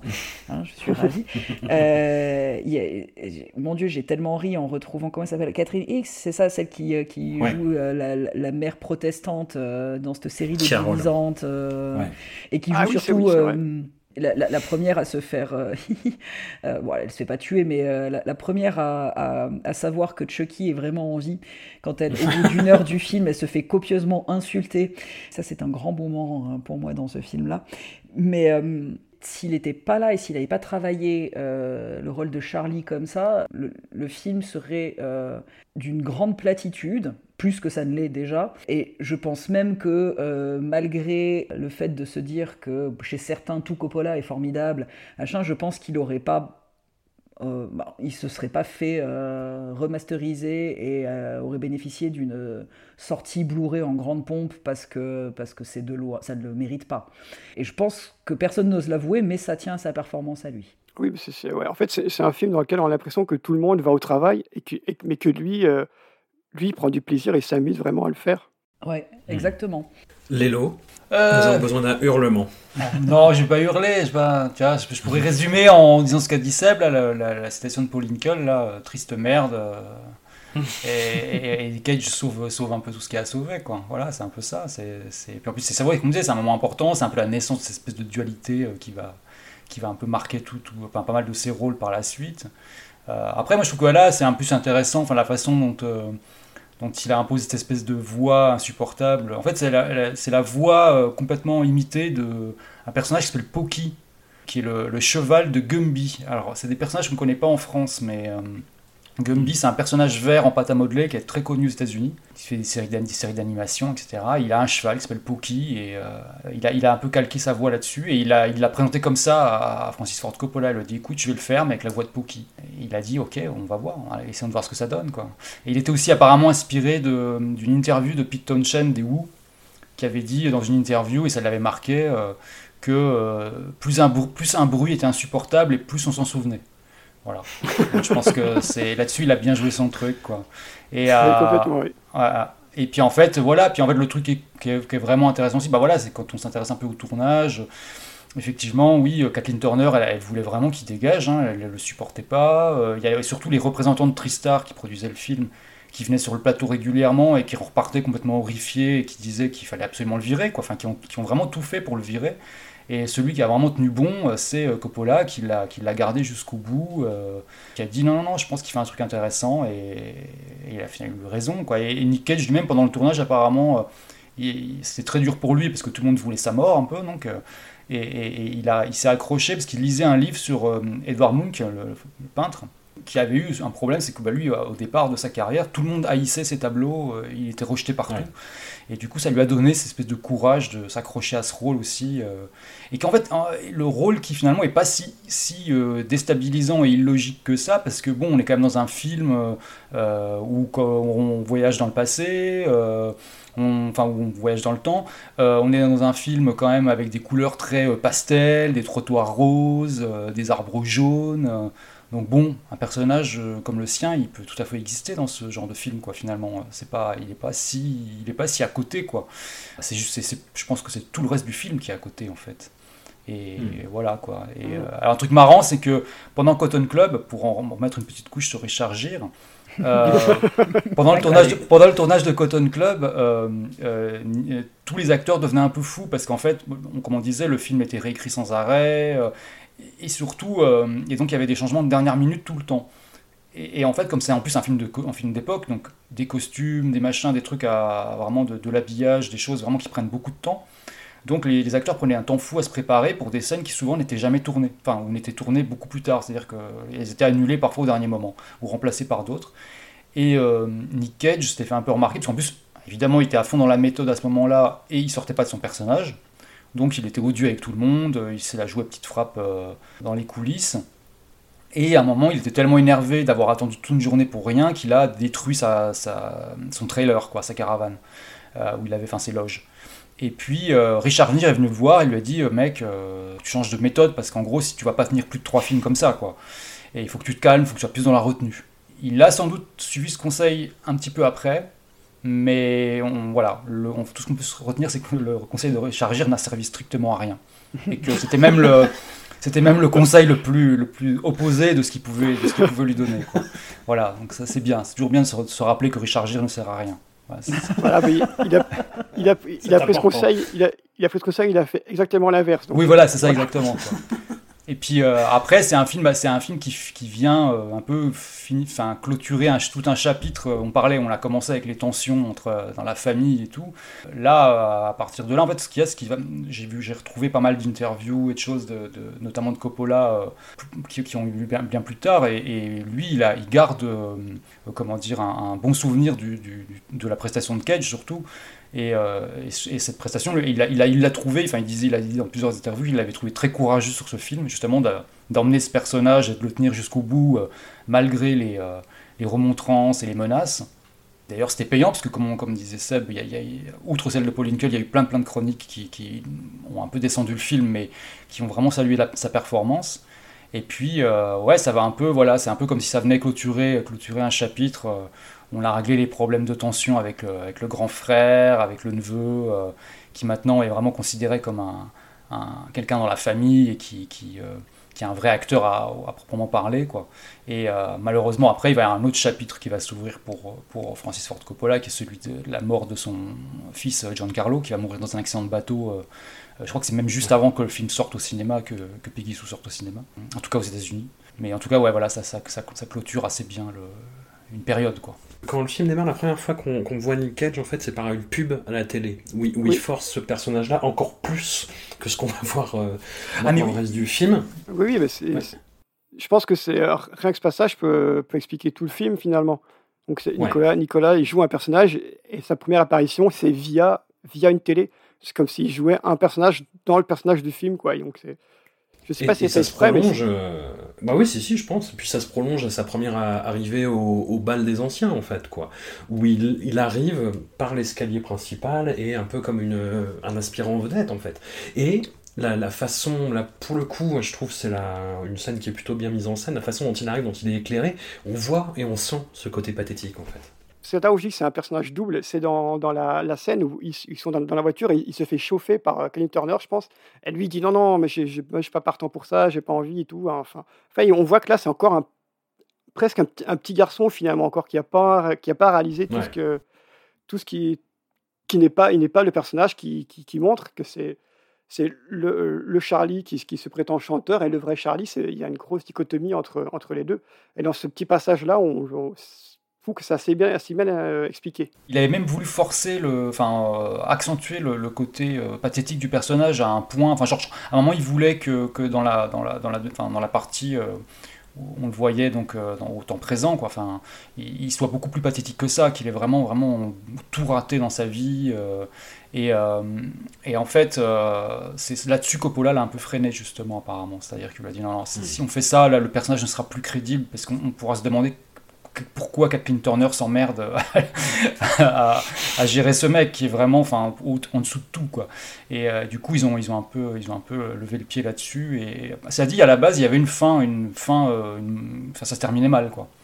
Euh, une- a la, la a été retournée par la suite. Mais alors, après je sais pas je sais pas comment était la fin d'origine. Je sais pas si elle figure quelque part je sais pas si elle est justement dans les ressorties Blu-ray, machin truc. euh, vu que j'ai vu le, le coffret en question, c'est un assez gros truc. Je pense qu'il y a beaucoup, beaucoup de suppléments euh, et de choses, de choses un peu euh, qui sont tombées euh, dans la- sur la table de montage ou qui ont été supprimées, mais euh, je sais pas du tout cette fin, la fin d'origine figure dans, dans- quelque part. Puis personne de- de- parmi nous n'achètera le coffret, donc nous ne le saurons C'est un peu jamais. ça le problème. Euh, non, non, pas celui-là. non. Bon voilà, c'était la fin de la parenthèse Francis Ford Coppola dans sa carrière, parenthèse qui a quand même compté pour les raisons qu'on a évoquées.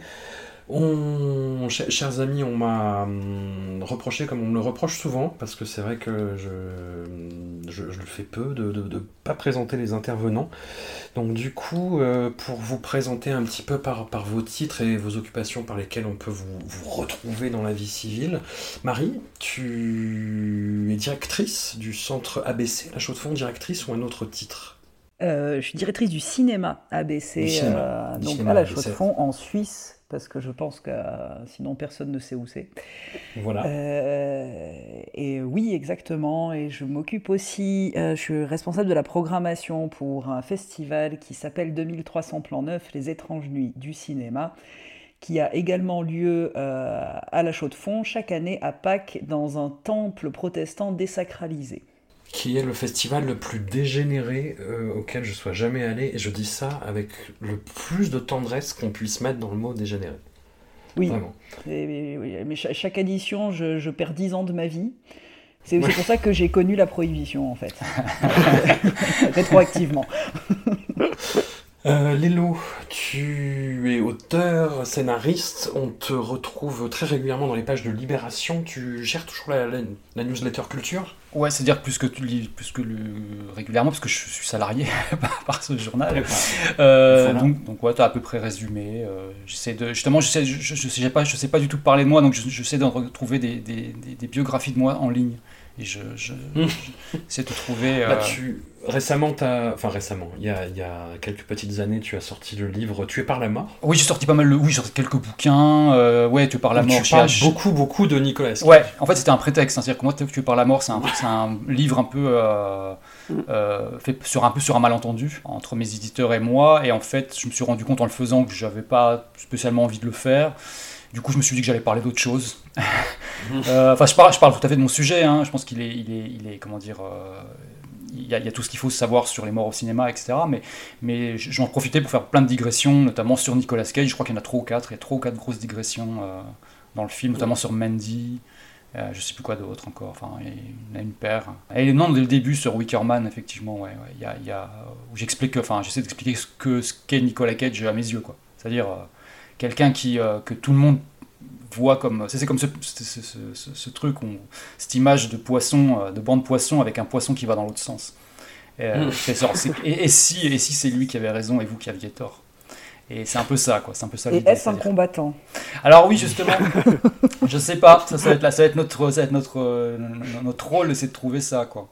Mais ouais, ouais, euh, ouais, ouais, euh, des bouquins, euh, des scénars euh, et des et, et au quotidien plutôt le- du journalisme, euh, plutôt musique, parfois ciné, euh, parfois même d'autres choses, photos, euh, des choses comme ça. Quoi.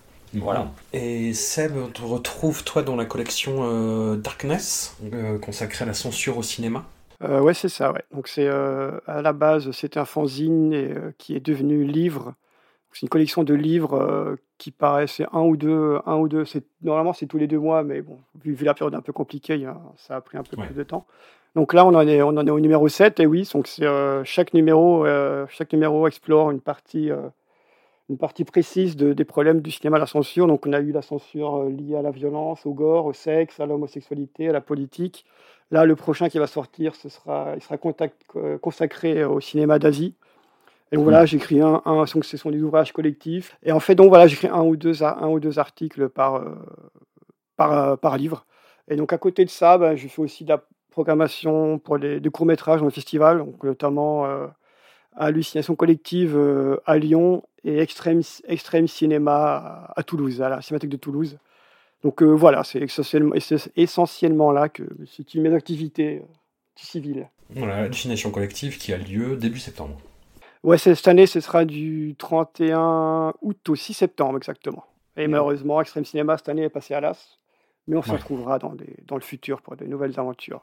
Et les alus auxquels je ne peux jamais aller parce que c'est Bah oui, parce que c'est en même temps. Ouais, voilà. Ouais, parce que est- normalement, les alus, c'est toujours le week-end euh, le week-end de, de Pâques. Bon, sauf là, on a été, on, s'est- on a été euh, reculé malheureusement. Mais ouais, c'est souvent c'est en même temps, ouais, c'est vrai. Mais je ne désespère pas d'y aller cette année. Yeah. Mais on, ne désire pas, on ne désire pas de t'accueillir d'ailleurs. Youpi. Et donc voilà, Et voilà. pour, pour revenir, donc le, le, ré- le rédac chef de Darkness, c'est Christophe Triolet, Tout à fait. Juriste de métier. juriste de métier et passionné de, de cinéma. Voilà. Merci beaucoup à vous les amis, on se retrouve dans 15 jours pour d'autres gros dossiers. Il y aura Birdie, déjà c'est sûr. Il y aura Arizona Junior des frères Cohen, ça c'est sûr. Et pour le reste, nous allons voir. Merci à vous et à très vite. Ciao. Salut, merci. Salut. Mr. James, If there were still gangs around, I'd be president, not you. You'd be second lieutenant. You know, you might have made it a while on the Motorcycle Boys rep. But you ain't got your brother's brains. You've got to be smart to run things. It's nothing personal, Lester James. But nobody would follow you into a gang fight. Just you get people killed. Nobody wants to be killed.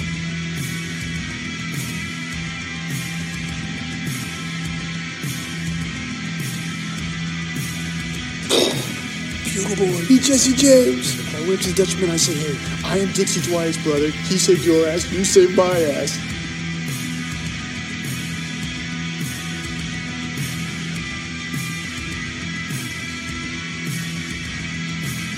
We got Chicago shooters coming in to get me. I'm the heavyweight now. I ain't got no heavyweights no more. I'm a tough guy now.